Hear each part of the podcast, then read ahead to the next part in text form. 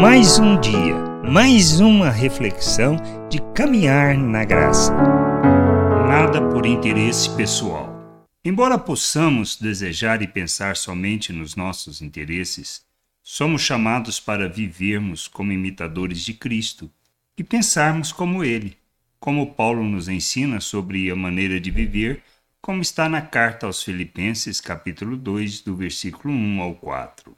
Portanto, se existe alguma exortação em Cristo, alguma consolação de amor, alguma comunhão do Espírito, se há profundo afeto e sentimento de compaixão, então completem a minha alegria, tendo o mesmo modo de pensar, tendo o mesmo amor e sendo unidos de alma e mente. Nada façam por interesse pessoal ou vaidade mas por humildade, cada um considerando os outros superiores a si mesmo, não tendo em vista somente os seus próprios interesses, mas também os dos outros. Que possamos compreender a forma como devemos viver e por quê, para não termos expectativas ao olharmos sobre perspectiva diferente, pois não se trata de nós, mas da vontade do Senhor não é pelo nosso desejos e interesse, mas da vontade do Pai.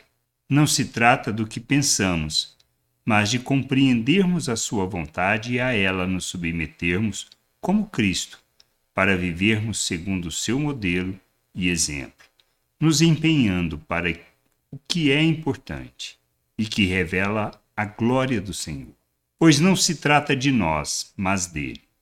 Não podemos fazer nada por interesse pessoal e nem para satisfação dos nossos desejos, mas tudo deve ser feito para louvor e glória do nome do Senhor, sendo expressão em tudo que fizermos. Que a gente possa ter este entendimento e buscarmos, na nossa jornada, amadurecermos, conhecermos o Senhor, buscarmos a plenitude de Cristo, nos despindo da natureza humana e nos revestindo do Senhor, para sermos instrumento de justiça e expressão dessa graça diante de todos. Graça e paz sobre a tua vida. Amém. Você acabou de ouvir uma reflexão de caminhar na graça. Se você gostou, curta, compartilhe, leve esta mensagem a outras pessoas, para que elas também possam compreender e entender a vontade de Deus. E leia as Escrituras, pois ela é a base, o fundamento para você julgar tudo o que você tem lido e aprendido acerca da vontade de Deus.